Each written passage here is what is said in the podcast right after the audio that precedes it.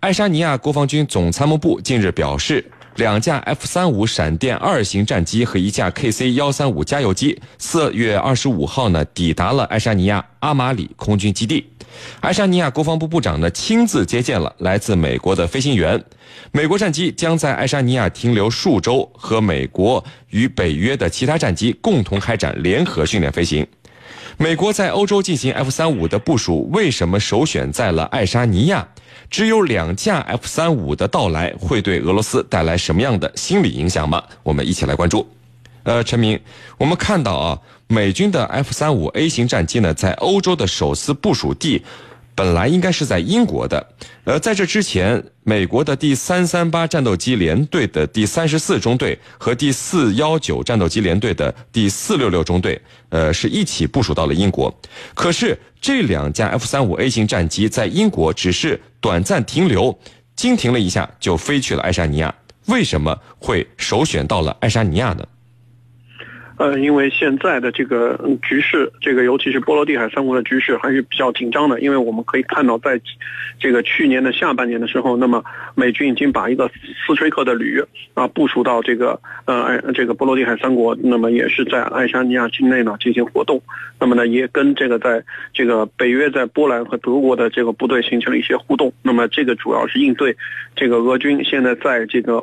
这个欧洲方向的一个一个一个巨大的军事压力。因为我们知道这两。年欧洲，呃，这个俄罗斯在欧洲方向开始逐渐重整自己的地面地面力量。那么，呃，我们可以看到，这个呃，俄罗斯重建了这个这个坦克的第一集团军，那么也在这个欧洲方向啊增加自己地面力量的这个兵力。那么又在这个加里加里宁格勒方向，那么增加了这个伊斯坎德尔的这个导弹。所以，为了应对这样的威胁，那么美军在这个地面力量增加了很多。那么，由于这个呃，俄罗斯现在力量已远要超过。这个北约以及是美军在这个呃这个波罗的海以及在波兰方向的这个兵力，所以说在这个时候，那么不得不把自己最先进的 F 三十五 A 的这个战斗机啊这个部署过来。那么这里呢要重点说明的一点是，这个 F 三十五 A 的这个这个战斗机啊，它和这个问题多多的这个 F 三十五 B 和 F 三十五 C。不一样，这个飞机目前的一些测试和使用的情况来看，还是非常不错的。那么虽然说这个 F 三十五 A 的飞机依然存在着很多问题，也达到不了它，呃，在这个规划中所设计的能力，但是这种飞机依然具备很强能力。那么从这个外国外媒体的一些报道情况来看，那么以色列空军也获得了这样的一个一个一个飞机。那么。在以色列空军的实际测试以及在叙利亚上空的一些实际实际的部署中，那么还是这个作战能力还是值得肯定的，是你。嗯，好的。那么陈教授，嗯，这个爱沙尼亚部署美军的 F 三五 A 型战斗机的这座空军基地——阿马里空军基地，我们看到它距离俄罗斯重要城市圣彼得堡只有三百五十公里，嗯，那么距离俄罗斯的首都莫斯科只有不到九百公里。而且呢，就这次部署行动，我们看到了一个小的细节啊，就是美国军方它除了制作了。英语和爱沙尼亚语的一个战斗机的介绍以外，还制作了俄语版本的介绍。那么，您觉得这两架隐形战机的暂时性部署会不会对俄罗斯产生什么样的心理影响呢？我觉得这两种这个这两架隐形飞机的部署啊，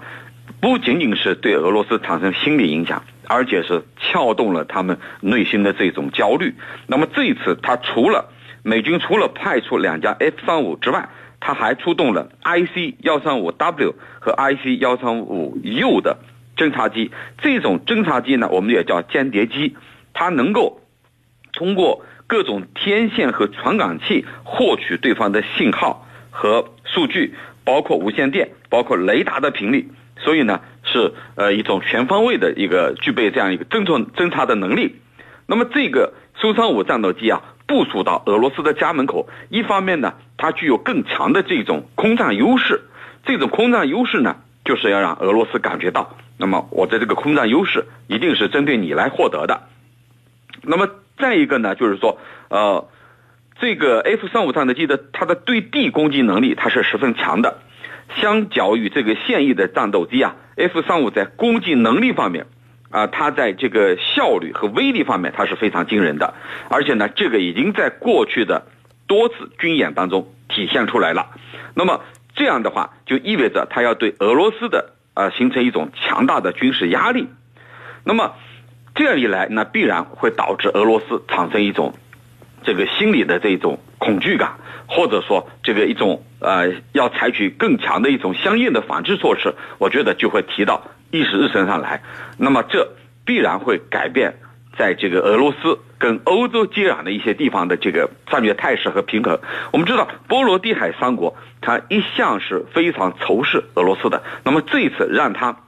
允许它部署这这个两架 F 三五战机，那么很有可能它是一个开始，未来还有会还会有更多的呃各种战机部署在这儿。那么这样一来，就是对波罗的海三国来说，它要有一个这个支撑和后盾，但是对俄罗斯来说，恰恰撬动了他的安全利益。主持人。好的，那么陈明，我们发现一个很有意思的现象，就是美军在欧洲的部署，尤其是东欧的部署，这几年像爱沙尼亚部署过去了不少东西啊。你看，在一五年就部署了 M 一埃布拉姆斯主战坦克和 M 二、M 三型的战车等等到这个爱沙尼亚，在一五年的时候还部署了 F 二猛禽战斗机和第这个三零三战斗机中队。的这个 A 十雷霆攻击机，那么这些部署是不是目前看都是暂时性的？为什么会是爱沙尼亚而不是立陶宛和拉脱维亚等其他国家呢？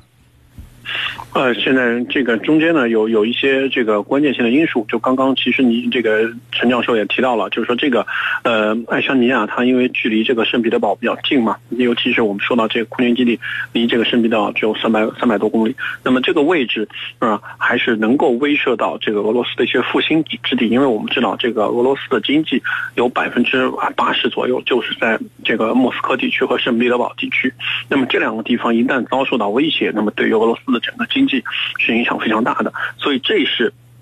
往这儿部署这个兵力的一个重要的原因。那么另外一方面，这个嗯，爱沙尼亚的这个地理位置也比较重要。那么它一方面有港口，另外一方面呢，就是刚刚我说到离这个俄罗斯的腹地也比较近。那么部署在这儿，那么更有利于啊美军来遏制这个俄罗斯这个呃在欧洲方向的一些行动。那么呃，刚刚你也提到了这个 M 一坦克啊，包括 M 二、M 三这个装甲车，以及这个 F 二十二，包括最近的 F 三十五，这个实际上都是一个适应性的部署。那么来为后续美军大规模的在波罗的海。三国部署更多的兵力，来摸索一下地理环境，了解一下这个啊天气情况啊等这个一些人文的情况，以及俄军在这边相应的一些兵力兵力这个呃部署的情况，以及是俄军的一些这个包括像刚刚陈教授提到的啊电子频谱啊，包括一些通信能力啊等等一方面的能力，都是要过来进行试探。那么说实话，那么这个在波罗的海方向，这个美国和俄国的这个这个博弈已经进行了三四年，那么包括